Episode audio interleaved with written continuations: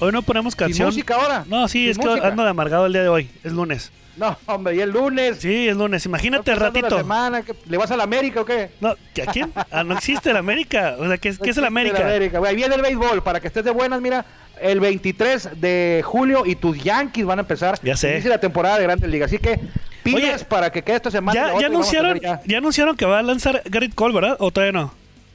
Todavía no, pero va a ser él. Va a ser él, ¿verdad? Ayer la...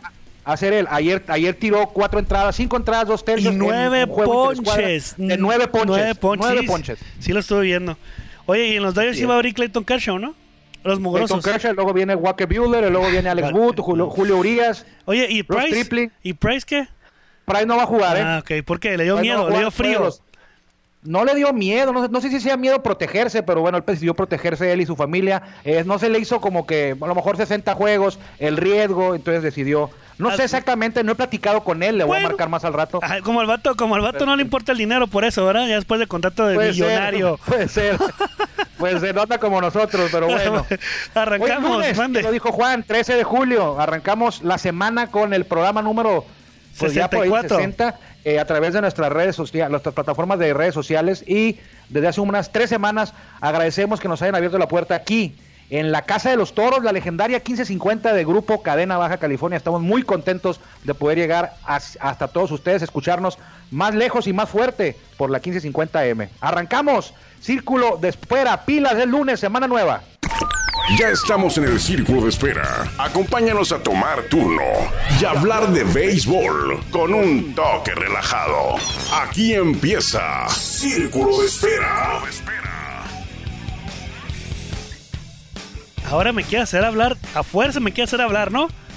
Oye, Juan, A fuerza, me has traído a- todo el día. pero a como- como fuerza- no sé, no, no sé qué palabra usar. A fuerza me quiere hacer en que la hable. mañana, béisbol sin fronteras. Hace rato, eh, Toros te escucha. Y ahora, para que Espera, pero desquites sabes que le tu sueldo. cariño Círculo de Espera, me gusta, me gusta. Para que desquite tu sueldo, hombre. No ganas No, tampoco la, tan gente se poquito. pone, la gente se pone en contacto con nosotros y nos dice, oye, hablen de esto, de esto, otra cosa. Vamos a tratar del miércoles, eh, si la agenda saturada de mi compañero Juan Vega lo permite, eh, el miércoles a Manny Barreda. Mar- miércoles traer a Manny Barreda. Perdón, no, el miércoles no, el jueves, porque el jueves se cumplen tres años de que lanzó ese juego sin hit ni carrera en el Estadio Chevron. Vamos a hablar de eso el día de hoy, es el tema principal, el juego sin hit de Manny, pero no tanto el juego sin hit del Manny. Vamos a dejarlo para que él lo comente el jueves. Sí lo vamos a tocar ahorita, pero vamos a hablar de los juegos sin hit de la Liga Mexicana de Béisbol. ¿Cómo han sido? ¿Cuántos han sido? ¿Por qué últimamente son tan escasos cuando de los ochentas eran algo muy seguido, ochentas y noventas? Había tres, cuatro por año, pitchers con tres juegos sin hit ni carrera en su carrera, en, en- en su historial. Eso vamos a hablar, pero primero vamos a Sí, recordar porque dicen que recordar es, es volver a vivir y como no tenemos béisbol, pues vamos a recordar cómo le ha ido a los toros cuando han jugado en 13 de julio. Han jugado cinco duelos en 13 de julio. ¿Cómo les ha ido? Porque la verdad hay que leer esto porque esto me quita tiempo, me quita como una media hora y a veces Juan Vega pues se lo pasa por el arco del triunfo ni lo lee. Lo voy a leer nada más porque el señor me quiere hacer trabajar. Este, pero ahí les va. Un día Sí. como hoy, en el 2014, los toros cayeron tres carreras ante dos, perdón, a dos ante Broncos de Reynosa en un duelo de 11 entradas que se desarrolló en el estadio Chevron. Yo estaba ese día, sí. Ganó Jesús 14 Adrián Castillo, estaba. sí, ya estaba por la cámara ahí arriba. Y perdió Eberto González. Los mejores bats de la escuadra local fueron los de Blake Galen, con un par de dobletes y carrera producida de Miguel Olivo, con dos hits y uno de ellos cuadrangular solitario. En el Ese dos- juego, fíjate que qué raro el 2014, rapidito Juan. Sí. Eh, los toros quedaron eliminados, es el único año que no han llegado a playoff. ¿Y sabes quién los eliminó? ¿Quién fue el principal, eh, el verdugo principal? Los Broncos de Reynosa. Reynosa. Los toros le ganaron en esas últimas dos meses dos series a Monterrey, Sí, pero perdieron dos series contra Reynosa, pues, o sea. sí. O sea, Monterrey era el fuerte de ahí, de, de los fuertes de la zona norte, y con ellos los toros eran unas fieras, le ganaban la serie, pero llegaban los tristes broncos y hacían ver mal a los toros, y por eso los toros al final les, les necesitaron dos, tres jueguitos que ahí que ocuparon para, ocuparon, les faltaron para Sí. poder hacer playoff, y ahí fueron como los broncos, creo que nos ganaron 7 de 9 o 9 de 12, No o algo así. 2016 porque en el 2015 no jugaron. Eh, los toros eh, derrotaron cuatro carreras a dos a los rojos del Águila de Veracruz en el Deportivo Universitario Beto Ávila, ya donde te gusta ir mucho Veracruz, que ya extrañas a los a los águilas. Eh, a los rojos, del Águila. ¿Me vas a mandar a las, a las giras? Claro que no. algo para poder ir a las giras Claro que no, claro que no. Tense cuidar. COVID-19. Los honores en el ah, centro del diamante fueron para José Manuel López con Salmento Jason Urquídez, que está, ya, ya miré que va a jugar con los charros de Jalisco, ¿no? Lo acaban de anunciar ah, ayer o antier. que sí, sí es. No te desconectas el fin de semana. sí, pues, los Charros de Jalisco obtuvieron a Jason Urquides, eh, que fue parte de los Toros desde el 2016, como lo estamos viendo aquí, aquí. fue. Desde el 2015 estuvo con Toros Jason Urquides. Todavía estuvo en pretemporada ahí en, Phoenix está hace dos meses o tres. Sin embargo, a la hora que se dio a conocer el roster de, de, Toros, ya no aparecía en él, o sea, no pertenece a Toros ya. Pero en el invierno estuvo con Sultanes el año pasado hasta de abridor, ¿te acuerdas? Sí, me acuerdo que tiró una joyita por ahí de, juego casi de 6, 7 entradas de una carrera, de dos carreras por ahí.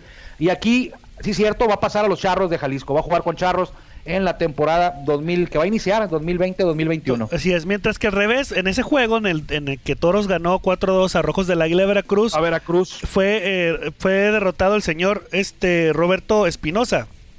No el periodista, no el coach. Otro Roberto Espinosa. No, otro Roberto Espinosa. El, pitcher. El, super amigazo personal de Armando Esquivel, Alex Romero, tuvo una gran noche de cuatro hits. Además, el Astro Boy, Oscar Robles y Dustin Martin agregaron, agregaron perdón, dos imparables cada uno. El mejor amigo de.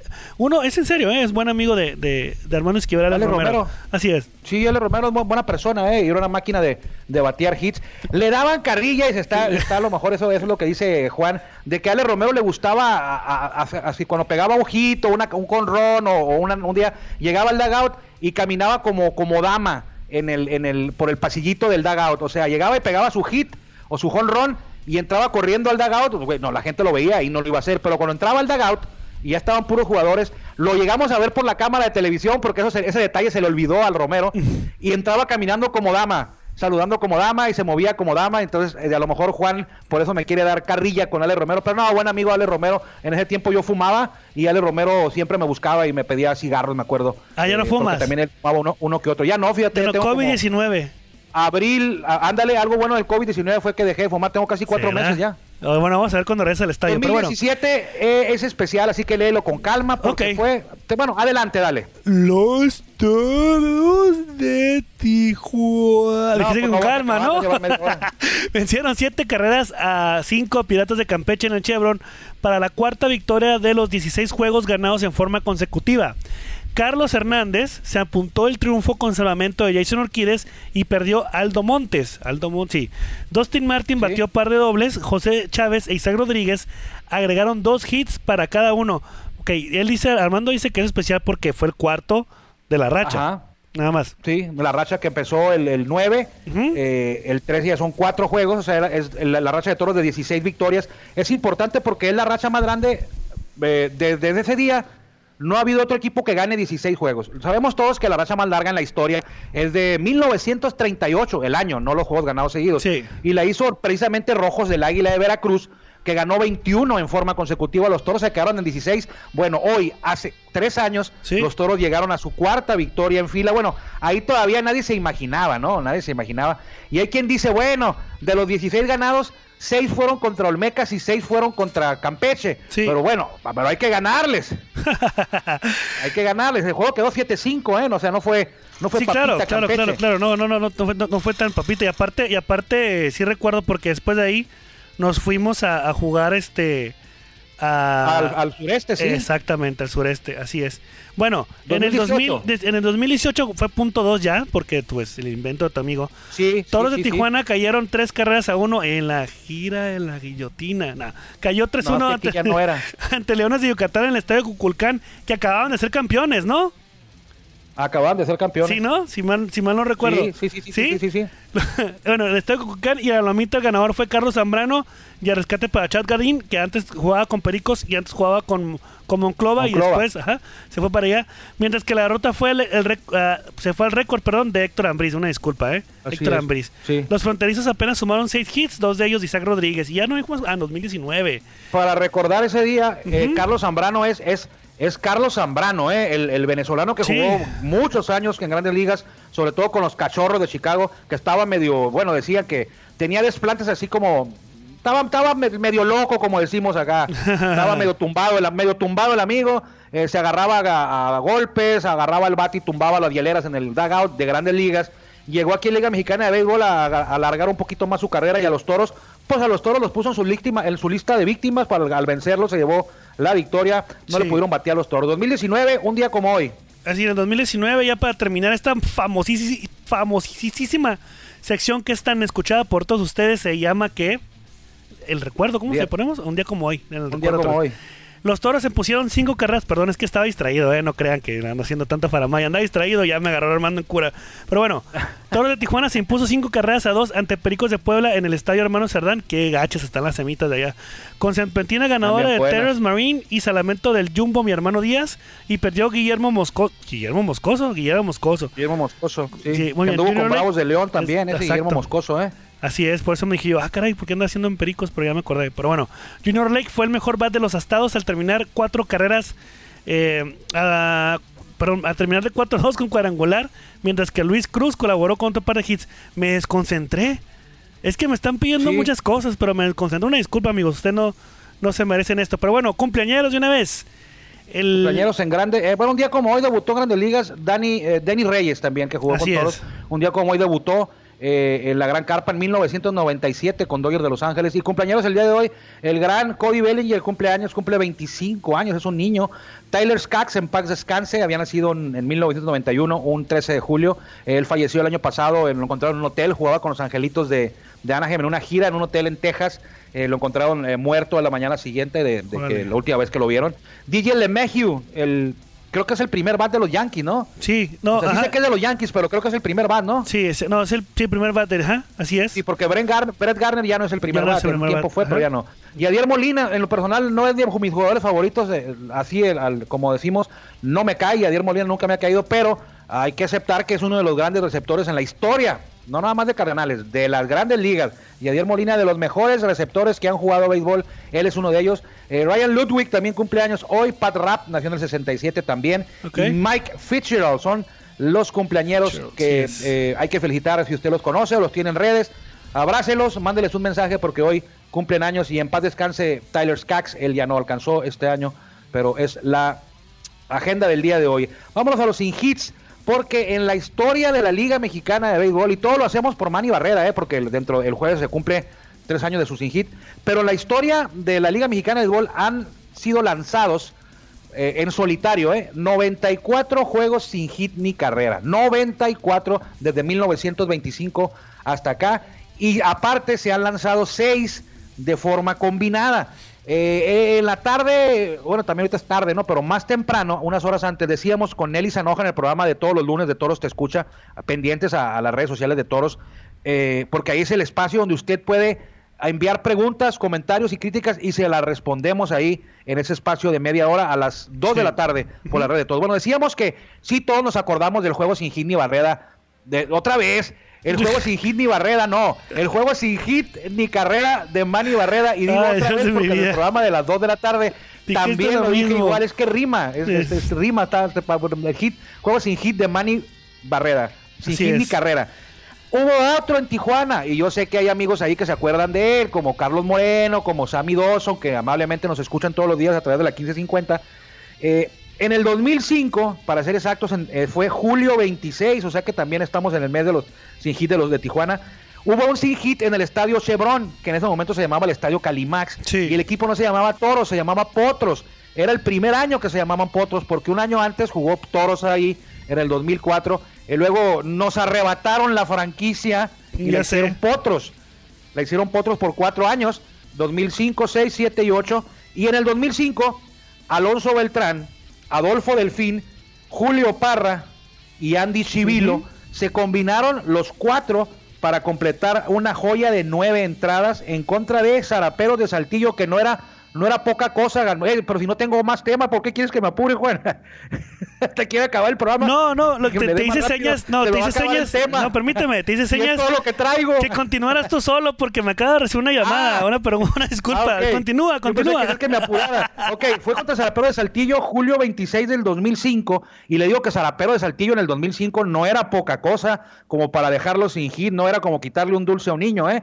Y fue un juego de nueve entradas, Alonso Beltrán lanzó seis, Adolfo Delfín lanzó una, Julio César Parra se encargó de la octava entrada y Andy Chivailo tiró la novela, un cerrado. Andy Chivailo había jugado grandes ligas con los Mediarrojas de Boston, muy poco, llegó a Tijuana y se convirtió en cerrador. En ese tiempo que andaba también por ahí Nate Bland, andaba también varios jugadores que estuvieron un, poco. Randall Simon ya estaba, con los toros andaba Derek White. Total, gana Toros 5-0 y fue el primer juego sin hit ni carrera en la Liga Mexicana de Béisbol que se tiró en el Estadio Chevron. El segundo fue de Manny Barrera. Seis sin hit combinados, ese es Toros de Tijuana, uno un juego sin hit solitario de Manny Barrera y tiene uno combinado, el de Potros, el 2005. Así es. Ha habido eh, perfectos, ha habido nueve, uno de ellos fue en playoff, bueno, uno más en playoff, esos han sido diez, y un perfecto combinado. Hay que recordar, Juan, y tú también has sido testigo, yo creo, te, te- te has de haber dado cuenta ahorita que estás viendo la lista de los sin hits, que antes era muy común, era muy común ver, bueno, no muy común tampoco, pero era más frecuente, se hacía con más frecuencia juegos sin hit ni carrera. Por ejemplo, en el 99 hubo dos, en el 2011 hubo dos, en el 2010 hubo dos. O sea, había casi cada año y en algunos años había dos o tres. Pero ahora fíjate, el 2012 Walter Silva lanzó juegos sin hit ni carrera. Walter, ¿quién? El 11 de julio. Walter, ¿quién? Silva. ¿Quién? ¿Quién? El 11 de julio. No hubo otro sin hit hasta el 2017, que fue el de Manny Barreda. Después del 2017, estamos en 2020, en el 2018 no hubo sin hit y en el 2019 no hubo sin hit. Entonces, antes era muy común y te voy a decir a lo mejor qué es lo que tiene que ver en esto. ¿Te acuerdas de los domingos de las dobles carteleras? Sí, me acuerdo porque como, uh, añales, ¿no? Eran a siete entradas los Eran juegos, siete ¿no? entradas, sí es, sí cierto. Entonces era más, un poco más accesible, o sea, te están quitando seis out cuando ya tienes arriba de 100 lanzamientos. Esa, esa séptima entrada ya llegan los pitchers ahí como con 90, 100 lanzamientos por lo regular. Entonces te quitan las dos entradas más complicadas cuando ya estás más cansado y se, se hace un poco más accesible a los pitchers. Los últimos, hay que tomar en cuenta, los últimos cinco sin hit ni carrera, desde Héctor Rodríguez de Saltillo, Jorge Luis Castillo, el zurdo, que es conocido en Tijuana, este zurdo, porque nació en Culiacán, pero vivió en Tijuana, aquí creció, jugó en la Liga de la Mesa, eh, lo lanzó con Oaxaca en el 2011 de nueve entradas, Pablo Ortega de Tigres de nueve entradas y Monterrey tuvo a Walter Silva de nueve entradas y los Toros a Mani de nueve entradas. Ok. Pero antes de eso había habido uno, dos, tres, cuatro, cinco seguidos antes de esos de nueve entradas de siete entradas. De los últimos 20, 16 habían sido de siete entradas. Fíjate. Entonces sí tuvo mucho que ver eso, ¿eh? Claro, por ejemplo, aquí estoy viendo, no sé si ya lo mencionaste, en el último juego que, que fue sin hit ni carrera de siete entradas fue en el 2010 Ajá. de Asael Álvarez. Asael Álvarez el 3 de julio. Ajá, el no, ajá, el 3 de julio de 2000, ya lo, ya lo mencionaste, no lo habías mencionado. No, no lo había mencionado, ¿no? Y, y él, y él, eh, y, el, y, y de- y atrás a él, en el 2008, 2006, 2004 y 2002, del 2002, Sí. pues, todos también de siete entradas. O sea, De siete entradas. así es. Entonces no era tan complicado tampoco, ¿verdad? Bueno, sí era complicado, pero era no tan- menos. era menos era, era- complicado. era poquito menos. Así es, y como y, y el único, ya lo hemos mencionado este dato creo en algún momento, que el único que tiene más juegos sin hit ni carrera lanzados en todos los tiempos es Herminio Domínguez con tres. Un 3. Así es, Sí en lo el mencionado, 82. pero en Béisbol Sin Fronteras. no, Aquí también aquí, bien. también aquí en Círculo de Espera, Sí. ya lo mencionó así. Una vez lo estamos platicando, pero bueno, eso no, no, no tiene nada que ver. Ahora, fíjate, el primer juego sin hit ni carrera de todos los tiempos se registró en el 37. En el 37, con Martín Diego. Digo. Digo, ajá, así es. Diego, sí, Digo, en el cubano. 37. Pero Fíjate, fíjate. ya habían pasado 12 años. ¿eh? 12 La años. liga inició en el 25. Ujú. Los primeros 12 años no hubo juegos sin hit. Y luego, Y Martín. Digo, Martín Digo, oye, oye, Martín Digo está en el Salón de la Fama de Cooperstown Sí, no, sin que- haber jugado en grandes ligas, ¿eh? Ese tipo era, era Babe Ruth y Shohei Otani juntos. Ganó la triple corona. Fue campeón pitcher y campeón bateador Sí. en el mismo año. Sí, sí. O sea, era, era un cubano que, que el béisbol era lo, era lo suyo, era lo suyo. Así es. Pero bueno. Digo, entonces, digo, él está en el Cooperstown, en el Salón de la Fama mexicano y en el Salón de la Fama de Cooperstown sin haber jugado en grandes ligas. Ahora te voy a hacer una pregunta más, más así, más, eh, como más profunda. A ver, ¿qué es mejor? ¿Tener un juego sin hit ni carrera con un marcador de 23 carreras a cero? ¿O tener un juego sin hit ni carrera de un- con un marcador menor o igual a cuatro carreras? Mira, lo que pasa es que tú no quieres a Walter No, Silva, no sé por qué.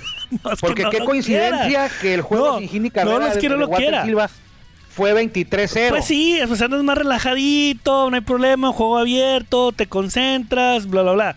Pero ya un sí, juego... te, quitas la, te quitas la presión al principio, te quitas la presión de la victoria, ¿no? exacto. De- del juego. Estaba, estaba, fue en Monterrey, estaba en casa. Sí. Eh, pero ya cuando llevas seis entradas, aunque digas que no, todos dicen, no, pues es que yo no, no, veo, no veo las estadísticas, no veo. Cuando ya vas en la sexta entrada como pitcher, ya sabes que vas sin hit ni carrera y te, te quedan tres entradas y ya empieza a entrar esa presión. Sí. Es lo mismo, o sea, si tu equipo te va, vas ganando 23-0, eh, tú tienes como pitcher de evitar que alguien te pegue un hit, que es complicadísimo, ¿eh? Siempre hay dos o tres jugadas que, que son claves en el juego. Por ejemplo, el, el- el- el último out de Manny Barreda, Carlos Orrantia, el bateador de Olmecas, a los que estuvimos ahí, lo, lo recordamos, sacó Sí. una línea por primera, pero al guante de Jorge Cantú. Sí, así es, así es. Y así tú Pero una tres. línea. Un linión, así es. Y en, Yo- y en la octava entrada, Roberto López aventó una atrapada difícil en el jardín izquierdo. Sí, sí, sí. Un batazo que por poco lo techaba. Entonces, tú dices, bueno, aparte, acuérdate, ese juego, ¿por qué no fue perfecto? Porque Manny Barreda le regaló dos bases por bola a Sandy Madera. Man- Manny regaló dos bases. Sí. Una, las dos, perdón, fueron a Sandy Madera que jugó Grandes Ligas y era el, era el mejor bateador, el, el más educado bateador que tenían los Olmecas en ese, en ese equipo. Y aparte hubo una jugada también de un error que Oscar Robles en tercera hizo un mal tiro a primera. Entonces Manny Barrera tuvo tres bateadores a los que no dominó en el orden normal, uno por error y dos bases por bolas que, que regaló. Se enfrentó a 29 bateadores. O sea, al, al- cuando fue el error, al, al siguiente jugada atraparon al que se envasó en la segunda y ya sacaron el out, se acabó la entrada. Pero siempre un juego de siguiente carrera es súper difícil, sobre todo el de Walter Silva, que fue a nueve entradas también. Es súper difícil dominar, a sacar 27 outs, Juan, Yo sé. eh, amigos, sin que te peguen un hit. sí, sí, sí. Sí, claro, es Ocupas difícil. de todo. Ayuda del umpire poquita, suerte, ocupas este todo, todo, todo tiene que estar de tu lado y que tú salgas en una gran noche. O sea, para que tus picheos te- estés en control total del juego. Otra cosa es el perfecto. En el perfecto sí, no puede Ah, haber claro. error, no puede haber hit, no puede haber interferencia del catcher, no puede haber nada. Son 27 up, 27 down. No sé si ya lo los mencionaste, no sé si ya lo mencionaste también, eh, que ese día, bueno, lo mencionó una señora en el programa de Toros Te Sí, Escucha los lunes, Lo dijo. el día del aficionado, ¿te acuerdas? Y, Sí, ese, domingo, día, ¿no? ese día Pero yo no había, me acordaba.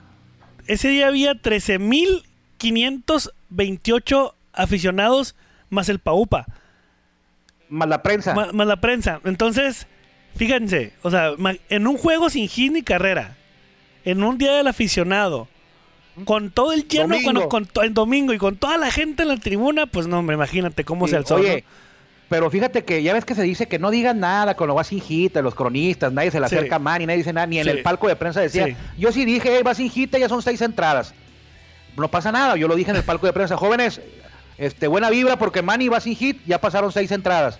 Y así quedó. No, ¿por qué en lo en dices? cuando iba a. Tijuana, en la octava entrada, cuando se acabó la octava entrada, batió Tijuana en la octava entrada y venía la novena. Hubo gente, Juan, no mucha, una cuanta, poquitas, así un- unos, unos 100 más o menos, 200, Ajá. que no tenían ni idea de dónde estaban, ¿eh? Porque se acabó la octava entrada. entrada Claro, la abrumadora mayoría sí sabía, Sí. pero sí había quienes o no les interesaba el sin hit o no sabían. Sí, O claro. sea, no fueron muchos, pero unos cuantos se fueron. Se fueron porque no estaban enterados de lo que en realidad estaba ocurriendo o porque sencillamente van a ver a las mascotas y a las toritas.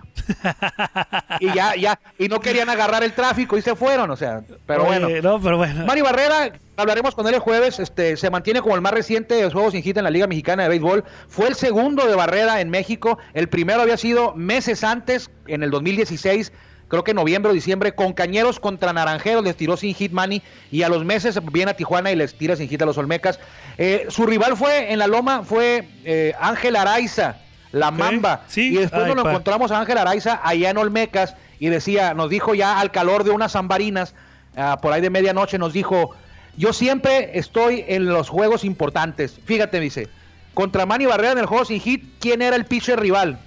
No, pues tú, mi Ángel, Sí. mi Mamba. Mi mamba. Y un año antes, dice, en el juego que rompió el récord de más entradas jugadas, ¿quién fue el que lo abrió? ¿Quién está ahí en la placa de reconocimiento? No, pues usted, mi Mamba. Ya ven, yo puros juegos, yo agarro juegos para, para... Oye, le digo, Mamba, pero estuviste en el juego de Manny Barrera, pero tú perdiste. Ya sé. ¿Eso qué te hace a ti honorable o qué? Pero ahí estuvo, dice, lo importante es aparecer en la foto aunque esté medio tapado. Oye, ah, bueno. ya, ya habías mencionado que Ángel Araiza se- ya después del 2018.2, pues ya no supo de él, ¿no? Eh, Creo que ya 2019, está- sí, 2019 ya no tuvo ya no chance, entró nueva directiva. sí. Ah, ya sé por qué no quieres a la nueva directiva de Olmecas. Ay, no, no, que, porque es que no la quiero, porque no, que no la quiero. Tú, que los Eh. idolatras, cuando deberían de ponerse a trabajar. Pero bueno, no vamos a entrar en esos temas, ¿no? Amigo, Vicente Madero fue el umpire. Ah, Vicen- Hay que tenerlo, Vicente, Vicente Madero fue el umpire. 13.528 aficionados, 3 horas y 20 minutos. Nos quedan 4 minutos de programa. Los toros ganaron 4-0. Y Carlos Orrante, ya lo decía, y sí, no, la memoria no me falló. Fue el último out en una línea que atrapó Jorge Cantú. Oye, y hasta el dueño de toros estaba, ¿no? sí, ahí estaba. Bajó al terreno de juego. Para que don Alberto Uribe baje al terreno de juego, tiene que ser algo Eso, especial. claro. Y bajó al terreno de juego. Y me acuerdo que como no, la prensa nunca, nunca, nunca baja, pero ahora sí, nomás vieron al, al dueño del, del equipo Pues y si todo. los dejas tú. Todo el mundo bajó. No todo, saludos, Edgar Acevedo. Ah, no. No los, no los dejas bajar al terreno de juego. Ay, ay, ay. Pero bueno, entonces. Los eh, Piratas de Campeche es el equipo que tiene más juegos sin hit, aunque usted no lo crea. Usted no crea, ya dijo es. Juan que Herminio Domínguez lanzó tres juegos sin hit ni carrera, es el que más tiene. Bueno, él está, él jugó con, con Piratas y Piratas de Campeche es el equipo con más sin hit ni carrera en la historia de la Liga Mexicana de Béisbol, con un total de nueve. Nueve Oye, sin hit. fíjate- Francisco Campos tiró uno, ¿eh? Sí, pues ya lo estoy sé que le voy a preguntar a Anuar Yeme mañana en la pregunta que le hago el di- diario. Walter Silva, Pablo Ortega y Francisco Campos lanzaron juegos sin hit ni carrera, los tres, los tres. ¿Quién de los tres fue de siete entradas? Pues ya yo te digo la respuesta ahorita mismo. Sí, dale. Pues fue- es bueno, fue Francisco Campos, ya se retiró. Francisco Campos, el Así juego de. Francisco Campos fue de siete entradas. Así es. Pablo Ortega de nueve y Pero Walter creo de que nueve. tiene, pero no, bueno, eso no tiene tanto, pero creo que tiene más mérito un juego sin ni carrera con un marcador igual o menor a 4-0, o sea, Otra vez, que otra 23, ¿eh? En serio, en serio. El, el- el juego sin hit ni carrera es, es este, una hazaña del pitcher. No tiene nada que ver el bateo, ¿eh? Es una joya del pitcher. No. O sea, si queda 23-0 o queda 1-0, es lo mismo. Es el pitcher. Ha habido juegos sin hit ni carrera en extra inning frustrados, ¿eh? O sea, que el pitcher abridor, por ejemplo, Walter Silva hubiera lanzado nueve entradas sin hit, pero el juego fuera 0-0. Y en extra innings se han caído juegos sin hit ni carrera. Hubo un juego sin hit ni carrera que se cayó en la entrada 11. Sí. Ah, tiró 10 entradas sin hit y en la entrada 11 lo tumbaron. Fue de Daniel Ríos el que tiró ese juego sin hit ni carrera. También Rafael García ha tirado juegos sin hit ni carrera en las dos ligas. Ya estaba acordándome, Narciso Elvira tiró dos, Oscar Rivera tiró uno en playoff y uno en temporada regular, Rafael Roque, Obed Vega, Jesús Sí. Solague, Alejandro Romero, Ravelo Manzanillo. No los voy a leer todos, Juan, no te preocupes. No, pues Mike Romano. Jaime Orozco. Pero sé que hay amigos que todavía se acuerdan de estos porque no son muy muy muy, Bueno, muy los más- viejos. los más- Ber- Bernardo Cuervo, Por ejemplo, los más así, más, más. la es- metralleta Ramírez, Exacto, te voy a decir, los más Orozco, significativos. con Tijuana. Los más significativos, pues, por ejemplo, Roberto está Ramírez tiró dos, ¿eh? Herminio Domínguez, como ya lo, mencion- ya lo habíamos mencionado también, este, Armando Reynoso, Don Heinkel, Don Heinkel.